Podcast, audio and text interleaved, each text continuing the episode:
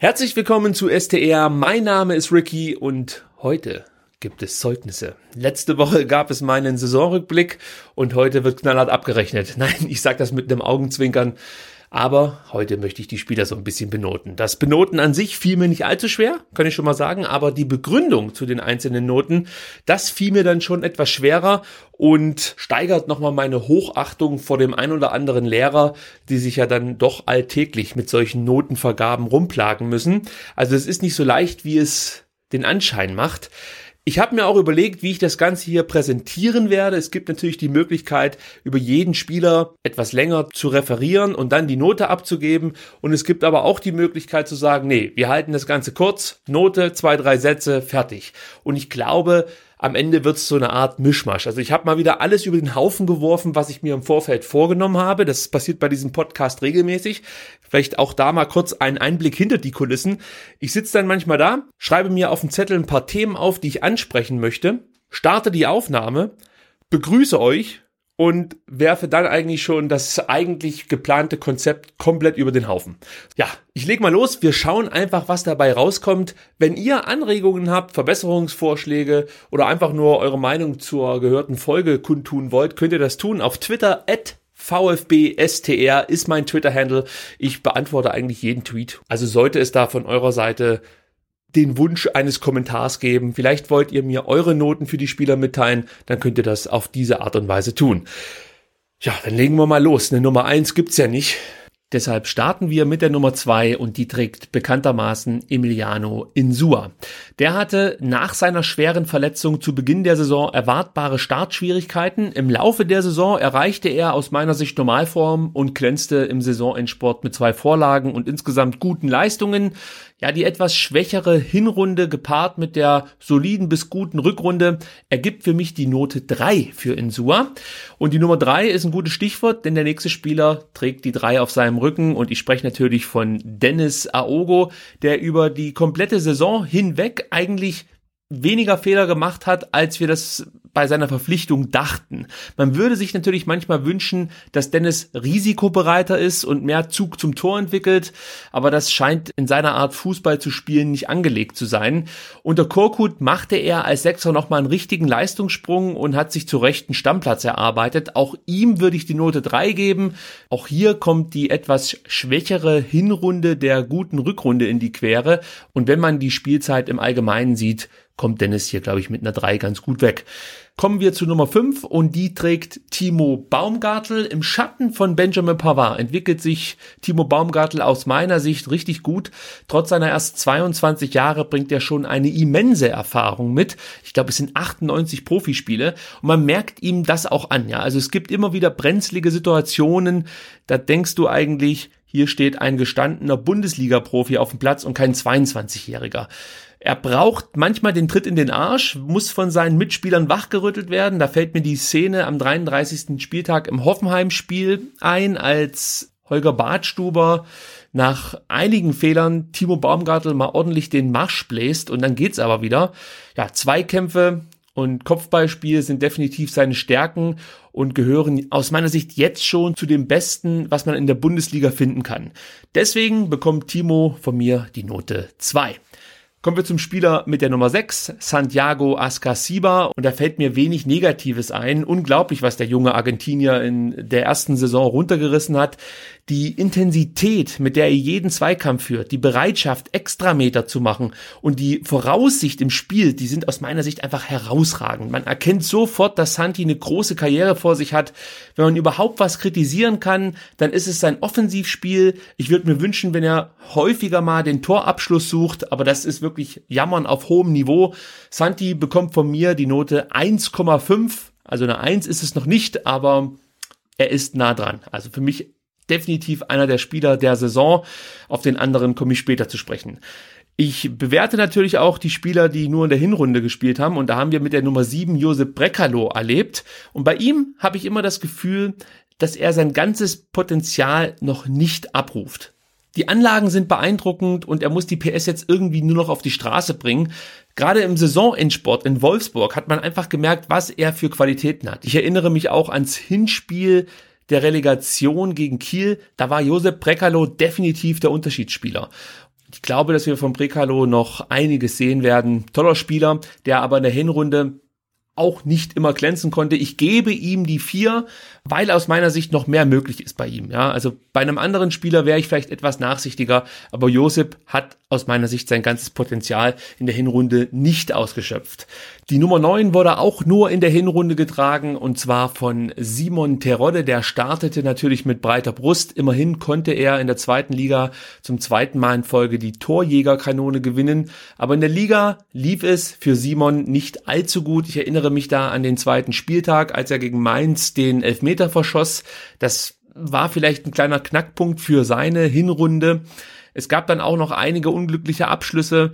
Dann wurde ihm von Hannes Wolf das Vertrauen entzogen. Er verletzte sich und das alles nagte ein Stück weit an Simon Terodde.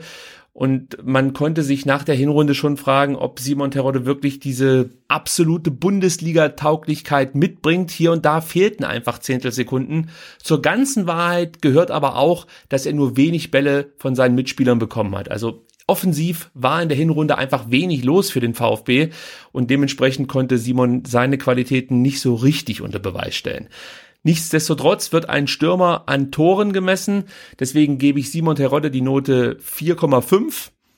Der Einsatz stimmte in den meisten Spielen, aber die Ausbeute ließ zu wünschen übrig. Die Nummer 10 ist bei uns nicht vergeben, kommen wir also zur Nummer 11 und die trägt Takuma Asano. Wobei man muss sagen, er trug sie. In Zukunft wird Takuma sehr wahrscheinlich in Hannover auflaufen.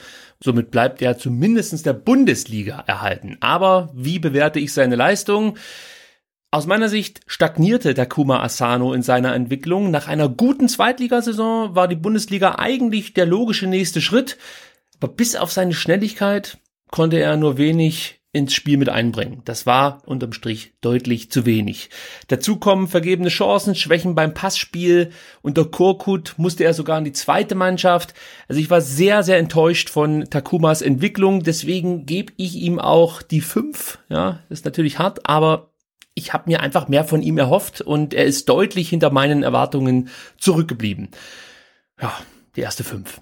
Jens Grahl bekommt keine Note, hat ja auch keinen Einsatz, von daher können wir darüber hinweggehen. Die Nummer 14, die trägt Anastasius Donis noch so ein Problemkind. Viele wollen Tassos häufiger auf dem Platz sehen. Mir geht's ähnlich. Tassos kann der Mannschaft aber auch hervorragend weiterhelfen, wenn er von der Bank kommt. Wenn die gegnerische Abwehrreihe müde ist, dann kommt seine Power, seine Dynamik voll zur Geltung. Ich glaube wirklich, dass Tassos Donis ein ganz großer werden kann, aber er selber muss akzeptieren, dass er noch kein ganz großer ist. Im letzten Ligaspiel gegen Bayern, da hat er gezeigt, was ihn auszeichnet, wie gut er sein kann. Aber es gibt leider Notenabzug für berichtete Trainingsfaulheit und berichtete Abwanderungsgedanken. Ich würde sagen, walk the walk before you talk the talk. Deswegen Tassos Donis Note 3. Aber wäre ich jetzt wirklich ein Lehrer, möchte ich mit dieser Note den Benoteten eigentlich antreiben, dass er sein ganzes Potenzial ausschöpft, dass er bereit ist, auch mal, und jetzt bringe ich eine Floskel, Dreck zu fressen. Nummer 15, Carlos Manet, kam leider auch nicht zum Einsatz, also kommen wir zur Nummer 16 und die trägt Ron Robert Zieler. Ja, Zieler steht so ein Stück weit für die komplette Saison des VfB. Zu Beginn wirkte er etwas unsicher, musste sich nach der Rückkehr erst wieder an die Bundesliga gewöhnen, zeigte aber immer wieder seine Qualitäten. Vor allem auf der Linie und im 1 gegen 1 kann Ron Robert Zieler brillieren. Leider gab es auch ein paar Nackenschläge. Wir erinnern uns alle an die Partien in Hamburg und in Mainz. Das war schon schwierig. In der Rückrunde steigerte sich Zieler dann von Spiel zu Spiel und zeigte gegen Leverkusen und gegen Hoffenheim seine besten Spiele bislang, muss man sagen, für den VfB Stuttgart. Ich gebe Ron Robert Zieler insgesamt für diese Saison die Note 2. Die Nummer 17, Erik Tommy, ist ein Arbeiter, ist ein Kämpfer der ein oder andere technische Lapsus unterläuft ihm schon mal, aber den macht er durch Einsatzbereitschaft einfach wieder weg. Seine Dribblings, seine Flanken sorgen oft für Gefahr. Genau das, was uns in der Hinserie fehlte, brachte Erik Tommy in der Rückrunde mit. Gegen Ende der Rückrunde wirkte er etwas überspielt, von daher kommt die Pause zum richtigen Zeitpunkt. Note 2,5 für Erik Tommy. Ich glaube, da geht noch was beim guten Erik. Toller Transfer. Die 19 Shadrach Akolo war trotz einiger Verletzungen hauptsächlich am Oberschenkel der beste Torschütze der Hinrunde und auch der einzige Spieler, von dem regelmäßig Torgefahr ausging. Nach diesem blöden verschossenen Elber am 17. Spieltag gegen Bayern München fiel er so ein Stück weit in ein Leistungsloch. Sowohl Hannes Wolf als auch Taifun Korkut brachten Schadrak fast nur noch von der Bank. Und als Einwechselspieler konnte er in der Rückrunde nur selten auf sich aufmerksam machen. Jetzt hoffe ich einfach mal, dass das Tor im letzten Spiel gegen München so eine kleine Vorschau auf die zweite VfB-Saison war, weil Talent hat Schadrak, gar keine Frage. Aber für mich war der verschossene Elfer so eine Art Zäsur. Ich hoffe, dass er sich jetzt aus diesem Tal wieder rausgekämpft hat und in der neuen Saison angreift und an die Leistungen der Hinrunde anknüpfen kann. Kommen wir zum Kapitän. Die 20, Christian Gentner. Herr Christian hatte einen schweren Start. Es drohte die Bank durch die Verletzung von Timo Baumgartel, auch durch Emiliano Insuas Verletzung und durch Bornic's Defizite rutschte er doch wieder in die erste Elf, zeigte befriedigende Leistungen, so muss ich sagen, und äh, musste dann aufgrund dieser schweren Gesichtsverletzung lange pausieren. Danach kam er dann überraschend schnell wieder zurück und zeigte eigentlich auch sehr solide Spiele. Im letzten Drittel der Saison auf seiner Lieblingsposition im rechten Mittelfeld explodierte Gente förmlich. Er ist der Antreiber der Mannschaften, ein Kapitän, wie man sich ihn wünscht. Wahrscheinlich hätte ich Gentner sogar eine 2 gegeben, wäre da nicht das Verhalten vor der Trainerentlassung, das ich ja so ein bisschen in Frage stelle. Das habe ich im Saisonrückblick ja auch schon getan.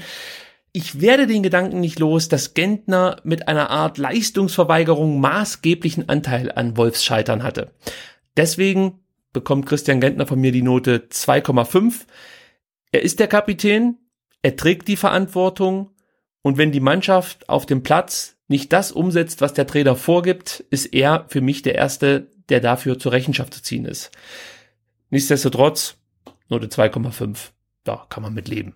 Nummer 21, Benjamin Pavard. Pavard ist zu Recht in vielen Teams der Saison zu finden. Es gibt in der Bundesliga eigentlich keinen Spieler im gleichen Alter, der ähnliche Leistungen abrufen kann. Seine Zweikampfführung, die Spieleröffnung, seine Kopfballstärke und die Ruhe, die er ausstrahlt, sind für einen Spieler in seinem Alter einfach beeindruckend. Als Fan weißt du einfach, dass der Gegner sich an Pavard die Zähne ausbeißen wird. Und das fühlt sich irgendwie cool an. Ganz selten unterlaufen Pavard auch mal Fehler, aber er entschädigt uns dafür mit so Aktionen wie die Hackenabwehr im Auswärtsspiel gegen Augsburg für mich ist Benjamin Pavard der Klassenbeste. Note 1,5. Das ist zwar die gleiche wie Santiago Ascasiba, aber Pavard ist für mich in dieser Saison einfach nochmal eine Nuance besser gewesen als Santiago Ascasiba. Bei der Nummer 22 wird die Note nicht ganz so gut ausfallen. Ebenezer Ofori. In der Rückrunde der Aufstiegssaison zeigte Ofori eigentlich ganz gute Leistungen. Ja, er hatte Konditionsprobleme, aber daran kann man ja arbeiten. Ich hatte Hoffnung, dass er auch in der Bundesliga einschlagen kann. Aber man muss letzten Endes sagen, ihm fehlt die Ruhe, ihm fehlt weiterhin die Kondition. Und das ist dann zu wenig auf einer so wichtigen Position wie das zentrale Mittelfeld. Im Hinspiel gegen Frankfurt konnte man wirklich erkennen, an was es Ebenezer alles mangelt. Und es ist ein bisschen schade, dass er sein Talent in der Bundesliga noch nicht so richtig zur Entfaltung bringen konnte ist jetzt momentan nach New York ausgeliehen. Ich glaube auch nicht, dass er nochmal zurückkommt. Ebenezer Ofori kriegt von mir die Note 5. Die Nummer 23 trägt Orel Mangala. Schwer zu bewerten. Für mich war der Mangala-Transfer eine echte Überraschung. Vielleicht sogar die Überraschung der Sommertransferperiode 17-18. Und es liegt daran, dass ich von dem ein oder anderen Dortmund-Fan gehört habe, dass man große Stücke auf Mangala hält. Und dementsprechend war ich natürlich überrascht, als der plötzlich hier in Stuttgart auftauchte und fest verpflichtet wurde. Orell deutete in seiner ersten Bundesliga-Saison schon ein Stück weit an, dass er das Zeug zum Stammspieler hat. Er fällt zwar nie besonders positiv auf, aber er fällt auch nicht sonderlich negativ auf und bringt bereits mit 20 Jahren eine gewisse Abgeklärtheit mit. Erinnert mich ein Stück weit an Berkay Özcan. Er ist einfach da, wenn man ihn braucht. Hat auch ein grandioses Spiel gemacht gegen Bayern München. Aber wie gesagt, es ist nicht nur dieses eine Spiel gewesen, das mir von ihm positiv in Erinnerung geblieben ist es war wirklich immer so, dass wenn Mangala reinkam, hat er seinen Job erfüllt. Dennoch, es ist noch Luft nach oben, deswegen kriegt er von mir die Note 3,5. Die Nummer 24, Janis Burnic. Unglückliche Saison für die Leihgabe vom BVB. Wolf setzte in der Vorbereitung voll auf ihn. Das Vertrauen konnte er nicht zurückgeben, muss man ganz ehrlich sagen. Unter Korkut war er überhaupt kein Thema mehr. Ich mach's kurz. Note 4,5. Die Nummer 25 trägt Matthias Zimmermann. Der kam bis auf zwei Kurzeinsätze in dieser Saison aufgrund seines Kreuzbandrisses nicht zum Einsatz. Alexander Meyer, dritter Ersatztorhüter, manchmal auch zweiter, kam ebenfalls nicht zum Einsatz. Dann komme ich jetzt noch zu den absoluten Topspielern, könnte man fast schon sagen.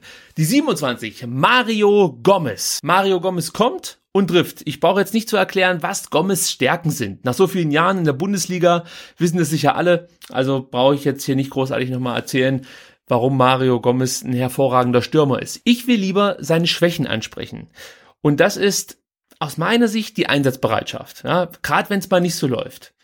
Es kommt leider nicht selten vor, dass Mario nach vermeintlichen Fehlentscheidungen des Schiris einfach mal auf dem Hosenboden sitzen bleibt und wie so ein kleines Kind einfach bockig ist. Ähnliches Verhalten kann ich dann und wann auch bei Ballverlusten erkennen und deshalb gibt's von mir auch nur eine 2,5. Es darf hier und da einfach mehr Einsatzwillen gezeigt werden. Wenn er dann noch 13 Kisten in der Saison macht, dann tragen wir ihn auf Händen und dann sprechen wir hier auch von einer 1,5. Aber das ist etwas, was mir an Mario Gomez Spiel auch vor seiner VfB-Zeit negativ aufgefallen ist. Der Abwehrchef, die Nummer 28, Holger Bartstuber, war aus meiner Sicht enorm wichtig für Benjamin Pavard und Timo Baumgartel. Zum einen konnten sie von ihm lernen und zum anderen lebte Bartstuber eine Ehrgeizigkeit vor, die einfach seinesgleichen sucht. Manchmal müssen die eigenen Mitspieler ihn wieder erden, weil sein Anspruch die Realität überflügelt. Ja, aber auf dem Platz ist ein gesunder Bartstuber einer der besten deutschen Innenverteidiger. Ich befürchte sogar, dass sein Abgang auf dem Platz schwerer wiegen wird als ein möglicher Pavard-Abgang. Klar, wenn beide gehen, ist es richtig scheiße. Aber wenn ich jetzt für mich entscheiden müsste, welcher Ausfall kurzfristig schwerer wiegen würde, dann ist es Holger Bartstuber. Klar, mittel- und langfristig möchtest du Benjamin Pavard in deiner Mannschaft haben, aber äh, kurzfristig ist Holger Bartstuber ganz, ganz wichtig gewesen für den VfB Stuttgart und hat auch einen großen Anteil daran, dass wir nur so wenig Gegentore gefangen haben. Deswegen gibt es von mir für Holger die Note zwei und vielleicht kann ich ihn mit dieser Note auch noch davon überzeugen, dass er hier in Stuttgart noch eine Saison dranhängt. Mal gucken. Diese Hoffnungen können wir bei Ayrton begraben, denn der hat ja einen neuen Leihvertrag bei Praga unterschrieben, wird also in der kommenden Saison auch nicht mehr für den VfB auflaufen. In der letzten Saison, zumindestens in der Hinrunde, trug er die Nummer 29. Den Biss hat er. Es fehlt so ein Stück weit die Grundschnelligkeit und das Feingefühl beim Zweikampfverhalten. Für die portugiesische Liga mag das vielleicht reichen, für die Bundesliga ist es zu wenig. Am Ende reicht es nur für die Note 4,5. Unsere Nummer 31, Berkay Özcan. Berkay schwankt noch in seinen Leistungen, ist aber immer da, wenn man ihn braucht, ähnlich wie Orel Mangala. Fällt dann und wann nicht auf, macht aber auch nicht allzu viele Fehler. Seine Schwachstelle scheint für mich noch so ein bisschen das Bundesliga-Tempo zu sein. Ich bin gespannt, ob er diese Lücke mit zunehmender Erfahrung schließen kann. Ich denke mal, Vertrauen des Trainers würde seiner Entwicklung auch nicht unbedingt schaden. Ich gebe ihm die Note 3,5 es ist definitiv noch Luft nach oben, aber es war jetzt auch keine Katastrophensaison. Insgesamt glaube ich aber schon, dass sich Berkay Özcan von 2017, 2018 etwas mehr erhofft hat. Und wenn wir alle ehrlich sind, haben wir uns auch ein bisschen mehr von ihm erhofft. Er zeigt schon, dass er das Zeug dazu hat, ein guter Bundesligaspieler werden zu können. Aber wie gesagt, mit zunehmendem Vertrauen des Trainers könnte da sich noch was entwickeln. Ich bin gespannt, was er nächstes Jahr zeigt. Die 32, Andreas Beck, der keinesfalls mit offenen Armen hier in Stuttgart empfangen wurde. Das schien sich zu Beginn auch ein Stück weit auf seine Leistung auszuwirken. Viele Stockfehler, Schwächen im Zweikampfverhalten und keinerlei Durchschlagskraft in der Offensive. Der Trainerwechsel tat ihm gut. Von Korkut wurde er dann auch mehr als klassischer Rechtsverteidiger eingesetzt. Er kämpfte sich aus seinem Leistungsloch, das rechne ich ihm hoch an. Und sind wir ehrlich, vor seiner Verletzung war er aus der Startelf definitiv nicht mehr wegzudenken. Von daher kann man sagen, schwieriger Start für Andreas Beck, dann aber gut zurückgekämpft. Ich gebe ihm die Note 3,5 und bin gespannt, was Beck in der neuen Saison noch zu leisten imstande ist. Die 33, Daniel Ginzek. Ja, die Hinrunde startete mal wieder typisch Ginzek-like mit einer Verletzung. Dann hat er sich wieder rangekämpft und hat sich wieder verletzt. Und erst unter Korkut konnte er sich dann einen Stammplatz sichern und blieb mal über einen längeren Zeitraum gesund. Das hat ihm mit Sicherheit gut getan. Im System Korkut ist er der Spieler, der die gegnerischen Verteidiger beschäftigen soll, so dass Gomez mehr Freiraum hat. Das macht er alles im allen auch ganz gut. Was mir bei Ginczek besonders gefällt, ist, wenn er Gegenspieler anläuft. Das wirkt irgendwie bedrohlich und sorgt auch immer für Unruhe in der gegnerischen Abwehrreihe. Außerdem zeigte er unter Korkut, dass er auch im offensiven Mittelfeld Akzente setzen kann. Auch mal gut zu wissen, hat man so vor der Saison wahrscheinlich auch nicht für möglich gehalten. Und wenn Gomez ausfällt, macht Daniel die Buden. Siehe das Spiel in München. Also von daher, Brust raus, Mentalität verkörpern und gesund bleiben. Daniel Ginzek kriegt von mir die Note 3. Ich habe mir noch überlegt, ob ich ihm die 2,5 geben soll, aber Daniel Ginzek hat manchmal so eine eigenartige Körpersprache auf dem Platz. Das verstehe ich immer nicht. Er wirkt dann irgendwie lustlos. Ich weiß nicht, wo das herkommt, aber das sollte er abstellen. Die 34, Jakob Brun Larsen oder wie ich ihn nenne, JBL. Ja, er kommt und zeigt gegen Schalke gleich das schlechteste Spiel seines Lebens. In den darauffolgenden drei Kurzeinsätzen gegen den HSV, Dortmund und Bayern zeigte er aber, was ihn später mal auszeichnen kann und wahrscheinlich auch wird. Tempo und Technik, das sind seine Attribute. Ich hätte ihn gerne noch eine weitere Saison hier am Neckar spielen sehen. Das wird mal ein richtig guter, da bin ich mir sehr sicher. Die 35, Marcin Kaminski. Wenn man ihn braucht, ist er da. Etwas hölzern und auch nicht immer fehlerfrei, aber er akzeptiert seine Reservistenrolle und hilft damit dem Verein. Von daher ist es sehr schön, dass wir so einen Innenverteidiger als Backup haben. Ich bin gespannt, ob er sich nochmal steigern kann, ob er vielleicht sogar mal an der Startelf schnuppern kann. Aber ich sage ganz ehrlich, ich bin froh, dass wir Marcin Kaminski als Backup für die Innenverteidigung und natürlich auch für den Sturm haben. So, die 39 Nicolas Cesar, der kam leider nicht zum Einsatz. Ich halte viel von Nicolas Cesar und ich hoffe, dass wir ihn vielleicht schon in der kommenden Saison auf dem Platz sehen. So, damit sind wir durch. Alle Spieler wurden von mir benotet. Ja, klingt schon ein bisschen ulkig. Wenn ich mich jetzt nicht völlig vertan habe, komme ich auf einen Notenschnitt von 3,2. Ich finde das ganz repräsentativ. Die Hinrunde war eher schwierig, die Rückrunde war gut. Da kommen wir auf eine 3, also von daher Ihr könnt mir natürlich gerne äh, eure Noten schicken auf Twitter, at VfBSTR, da würde ich mich drüber freuen. Ansonsten habe ich nicht mehr allzu viel beizutragen zu dieser kleinen Notenvergabe. Von daher bedanke ich mich bei euch für die Aufmerksamkeit und weise darauf hin, dass ich nächste Woche klettern bin in Südtirol. Somit wird es keine neue Ausgabe STR geben. Allerdings, wenn ich dann wieder da bin, gibt es auch wieder was auf die Ohren. In der Zwischenzeit würde ich mich natürlich freuen, wenn der ein oder andere bei iTunes mal vorbeigucken könnte und diesem kleinen Podcast hier eine 5-Sterne-Bewertung verpassen könnte. Gerne mit Rezension. Das hilft mir, in den Rankings ein bisschen nach oben zu steigen. Ihr helft mir sozusagen, damit etwas bekannter zu werden. Haben wir alle was davon. Ich weiß zwar nicht, was ihr davon habt, aber ich sage es halt einfach mal so, weil es besser klingt. Ja, dann bin ich jetzt wirklich durch. Ich bedanke mich bei euch fürs Zuhören. Bis zum nächsten Mal. Tschüss.